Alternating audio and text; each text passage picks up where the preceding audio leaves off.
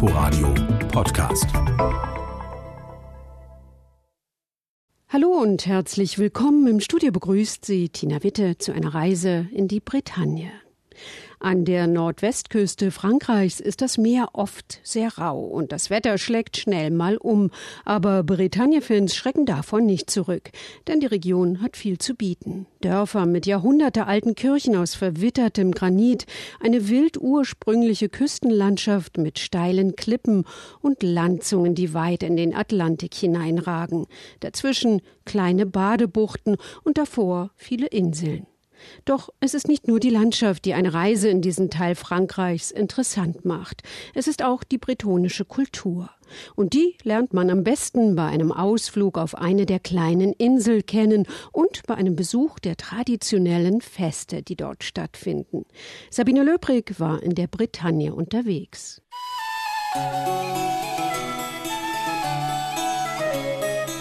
Es ist ruhig an diesem frühen Nachmittag im Örtchen Morgat auf der Crozon-Halbinsel. So, als ob der Ferienort mit seinem langgezogenen Strand, den bunten Häusern, dem kleinen Hafen im Mittagsschlaf liegen würde. Nur vereinzelte Spaziergänger sind auf der Promenade unterwegs und ein paar Gäste sitzen unter einer bunten Markise beim Café. Wellen plätschern, Segel klirren im leichten Wind. Auch im Hafen, in dem Segelboote dicht an dicht vertaut sind, geht es entspannt zu. Skipper Ervant trifft auf seinem Katamaran letzte Vorbereitungen für eine Nachmittagstour.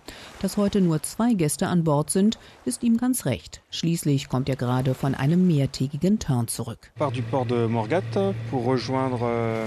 Wir verlassen jetzt den Hafen von Morgat, um in erster Linie zu einem der bekanntesten Orte hier in der Ecke zu segeln, zum Plage de l'Île Vierge.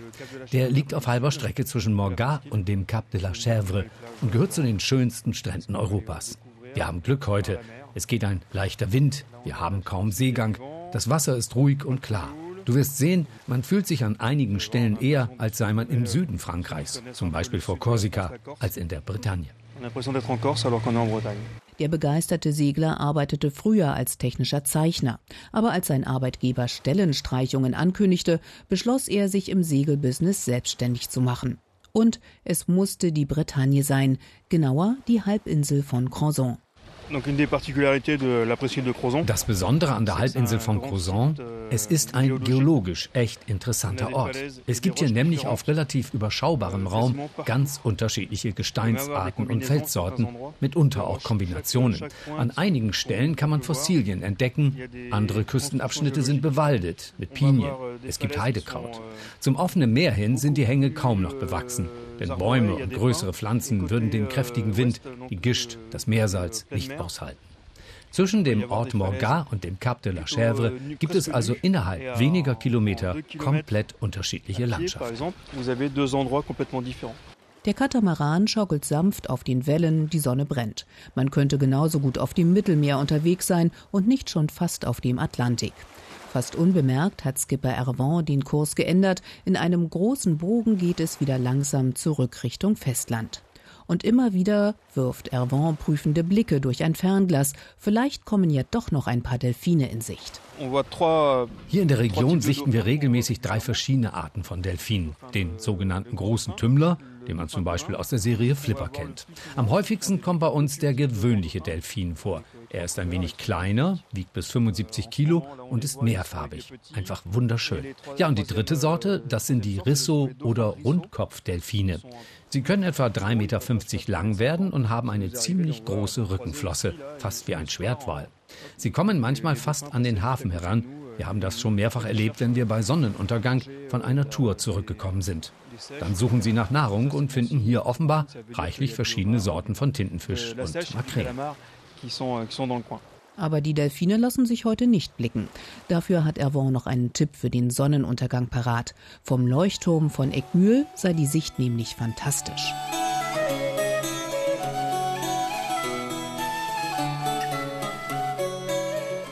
Knapp zwei Stunden Autofahrt Richtung Südwesten liegen vor mir. Erst parallel zur langgezogenen Bucht von Douarnenez, dann durch das Landesinnere Richtung Quimper. Es geht durch leicht hügelige Landschaft, vorbei an grünen Weiden mit Kühen, durch Dörfer mit Häusern aus verwittertem Granit. Die Straßen werden schmaler, kurviger, führen durch immer kleinere Orte auf eine Landzunge. Hier in Penmark steht der Fardekmühl, ein imposanter Bau, fast wie ein wuchtiger Burgturm, vor dessen Eingang Alexandra wartet.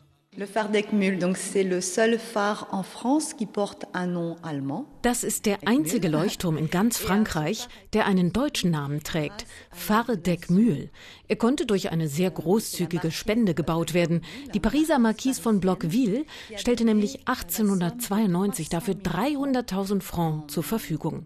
Das würde heute etwa einer Million Euro entsprechen.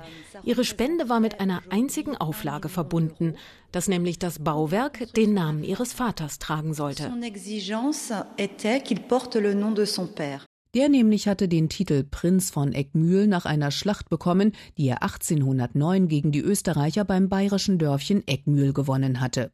Die Marquise wollte ihrem Vater mit dem Leuchtturm ein Denkmal setzen. So wurde ein Pariser Architekt beauftragt, der nur ausgewählte Materialien verwendete. Per Lastkahn schiffte man große Granitblöcke zur Baustelle, zog sie dann mit Hilfe eines Dampfmotors in die Höhe. Das Besondere an dieser Granitsorte, sie ist leicht abzubauen und zu verarbeiten, aber sobald der Stein der Luft ausgesetzt ist, wird er härter, also ein sehr beständiges Material. Und hier im Inneren des Leuchtturms sind die Mauern mit Opalin verkleidet, mit Opalglas, das ganz leicht bläulich schimmert. Ein wunderbares Material, das nicht nur wegen der Optik, sondern aus praktischen Gründen gewählt wurde. Das Opalin sorgt nämlich dafür, dass sich keine Feuchtigkeit ablagert, auch nicht auf den Stufen. Das könnte in einem Leuchtturm für das Personal nämlich wirklich gefährlich sein. Wie poliertes Marmor wirken die Wände. Eine Wendeltreppe geht es 307 Stufen hinauf. Endlich sind wir ganz oben und treten durch eine Tür auf den Balkon, der sich um die Turmspitze herumzieht. Aus 56 Metern Höhe hat man natürlich bei fast jedem Wetter ein tolles Panorama. Dort hinten kann man die Pointe de Rasse ausmachen, die Feldspitze, die 72 Meter hoch in den Atlantik hineinragt. Für die Kelten das Ende der Welt. In der Saison bieten wir abends mehrere Noktüren an. Dabei erfahren die Besucher die Geschichte des Leuchtturms und steigen dann bis zu dieser Plattform mit einem von uns Guide hinauf. Die Sicht ist zu jeder Zeit etwas Besonderes. Am ganz späten Abend, wenn es dunkel ist, sieht man beispielsweise alle anderen Leuchtfeuer und Türme hier in der Region. Et autres phares visibles euh, en haut du phare d'Eckmühl. Und davon gibt es hier im Finisterre, dem westlichen Teil der Bretagne, so einige. Die gerade im Frühjahr und Herbst vom Atlantik herüberziehenden Stürme, das schnell umschlagende Wetter, Untiefen, Dutzende kleiner Inseln, genügend Gründe, weshalb es an diesem Teil der französischen Küste die höchste Konzentration von Schifffahrtssignalen in ganz Frankreich gibt. 23 Leuchttürme auf dem Festland, auf kleinen Inseln oder auch im Meer. Wie Leuchttürme im Meer gebaut wurden, wie die Wärter dorthin gelangten und wie sie lebten, darum geht's auch am nächsten Tag. Bei einer Bootstour mit Christelle und Laki. Die starten mit ihrem Zodiac, einem großen Schlauchboot mit zwei starken Motoren, von Le Conquet im Nordwesten des Finisterre. Kurze Begrüßung auf dem Kai, dann werden schon Schwimmwesten verteilt und wenig später steuern wir im Boot Richtung offenes Meer. La mer d'Iroise, c'est une des mers au monde où il y a plus de bateaux qui ont coulé. Das Mer d'Iroise ist wohl eines der Meere auf der ganzen Welt, auf denen die meisten Schiffe untergegangen sind. Bereits in der Antike kannte man die Insel Ouessant. Der größte Teil des Schiffsverkehrs lief damals im Mittelmeer ab und hier im Westen.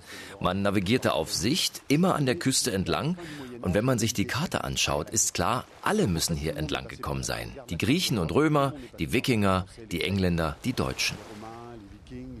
Die französische Marine nannte diese Region einfach Iroise. So ist es auf den Seekarten vom 16. bis 18. Jahrhundert zu sehen.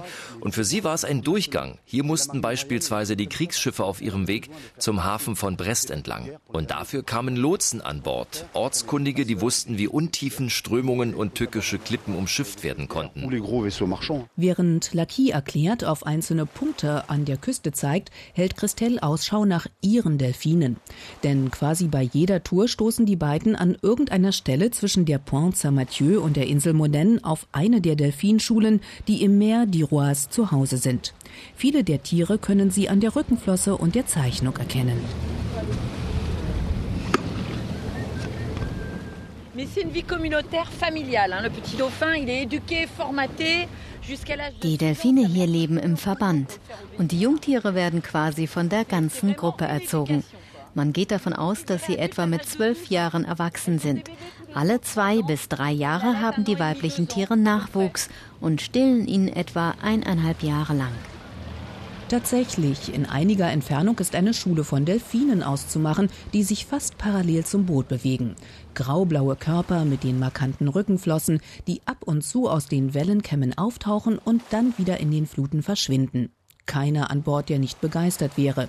Wieder werden Kameras und Handys gezückt, um möglichst den Moment abzupassen, wenn sich eines der Tiere fast senkrecht aus dem Wasser katapultiert und dann mit einem fast hörbaren Klatschen wieder ins Meer eintaucht. Christelle lächelt zufrieden und Laki lenkt das Boot in einem großen Bogen nun Richtung Nordwesten zur Insel Molène. Mehrere hundert Bewohner hat die kleine Schwester von Wesson im Sommer, kaum einer aber lebt hier das ganze Jahr über. Kein Wunder, denn ab Herbst wird es ungemütlich, wenn Stürme die See rau werden lassen und die Fährverbindung ausfällt. Im Sommer aber ist die Insel, die man in einer Stunde umrunden kann, ein kleines Paradies, sagt auch Cathy Thual, die hier groß geworden ist. Also selbst wenn hier in der Hochsaison etwa 100 Tagesbesucher an Land kommen, dann sehen sie keinen von den anderen Gästen, wenn sie um die Insel herumlaufen. Irgendwie verteilt sich das immer. Wenn die Fähre dann wieder anlegt, um die Tagesbesucher zurück zum Festland zu bringen, sind plötzlich wieder alle da. Und man fragt sich, wo haben die die ganze Zeit gesteckt?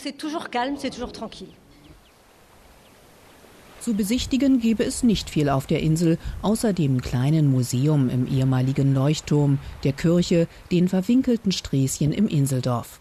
Aber wenn man dem schmalen Pfad an der Küste entlang folgt, dann tun sich hinter jeder Biegung neue Sichten auf das Meer, die Klippen, auf Strände mit abgeschliffenen Steinen auf. Extrem entschleunigend nennen das Laki und Christelle, die ich später in der Creperie von Cathy treffe.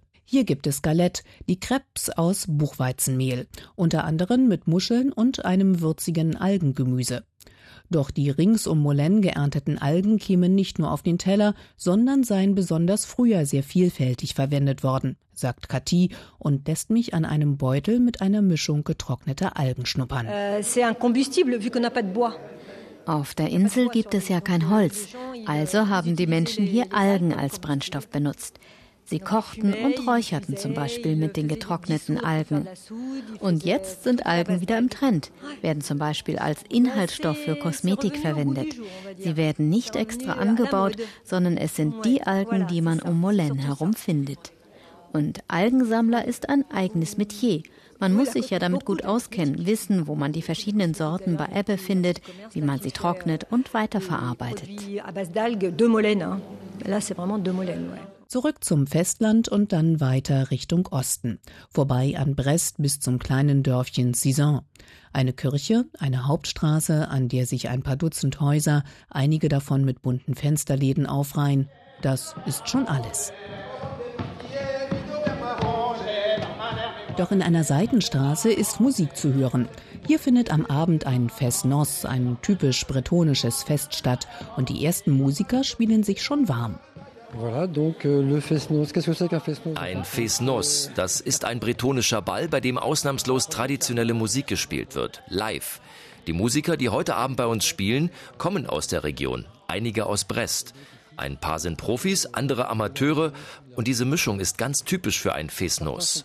Manchmal treten auch recht bekannte Musiker auf. Klar, das zieht dann wieder viel Publikum an. Wir rechnen heute Abend mit 200 bis 300 Gästen.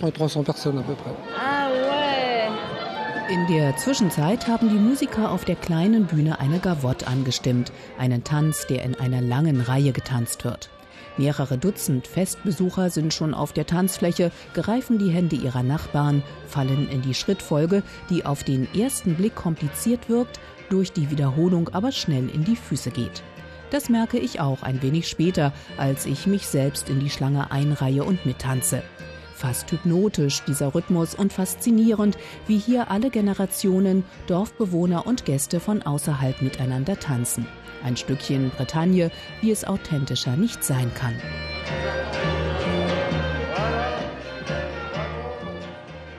Sabine Löbrig über ihre Reise in der Bretagne. Mehr Informationen finden Sie online unter inforadio.de slash unterwegs. Danke fürs Zuhören. Im Studio verabschiedet sich Tina Witte.